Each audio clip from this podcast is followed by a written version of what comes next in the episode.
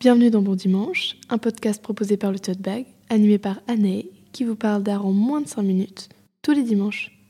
Bonjour, bienvenue dans ce premier épisode de Bon Dimanche. On va répondre tout de suite à 5 questions, quoi, où, quand, qui, comment. Alors aujourd'hui, on va parler du pointillisme. Le pointillisme, c'est un mouvement artistique qui s'est essentiellement développé en France et en Belgique vers la fin du 19e siècle, aux alentours des années 1880. Il s'est développé avec des artistes français, françaises et belges comme Paul Signac ou Jeanne Selmersheim Desgranges.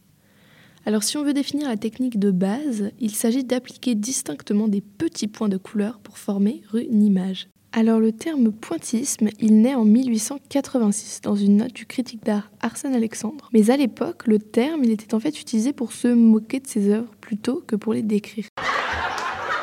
La technique pointilliste est particulière, car l'œil ne peut distinguer les formes qu'à partir d'une certaine distance avec l'œuvre. Et c'est voulu par les artistes. Yale s'appuyait sur de nombreuses théories scientifiques, traitant des phénomènes optiques ou encore des couleurs. C'est de là par exemple qu'est né le concept de la complémentarité des couleurs. Ce concept est développé par Charles Henry dans son livre Cercle chromatique. La complémentarité des couleurs, c'est le fait que le mélange d'un couple de couleurs complémentaires annule l'impression de couleurs, produisant un gris neutre. Les pointillistes vont alors utiliser des couleurs opposées sur le cercle chromatique afin de créer de nombreux contrastes dans leur tableau.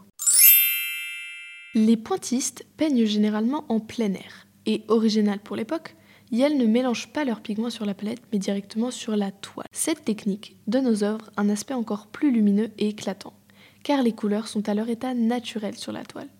Les contrastes en sont donc encore plus saisissants. Ces couleurs éclatantes et vives ouvriront bien évidemment la voie au fauvisme, qu'on verra sûrement dans un prochain épisode. Il faut aussi préciser qu'une œuvre pointiste était une affaire de patience, car peindre seulement avec des points et sans mélange préalable des pigments prenait littéralement des centaines d'heures. Le pointillisme a également ouvert la voie à l'abstraction d'une certaine manière, car on ne cherche plus à représenter fidèlement la nature ou les modèles. Si on commence donc à s'éloigner de la nature, on peut alors s'en passer, vient donc l'abstraction. Si on résume un peu, le pointillisme est un courant artistique néo-impressionniste de la fin du XIXe siècle, très développé en France ainsi qu'en Belgique. Il consiste à appliquer distinctement des points de couleur afin de former une image. C'est une technique qui s'est beaucoup basée sur des études scientifiques, notamment la complémentarité des couleurs théorisée par Charles Henry, et qui a donné des tableaux éclatants de couleurs et de lumière. Enfin, ce courant a ouvert la voie à de nombreux autres mouvements, tels que le fauvisme. Si vous voulez en savoir plus sur le pointillisme, il existe de nombreux livres traitant du sujet, et également euh, quelques expositions virtuelles ou encore des expositions qui sont déjà passées, euh, notamment euh, au Quai d'Orsay ou encore au musée Jacquemart à Paris.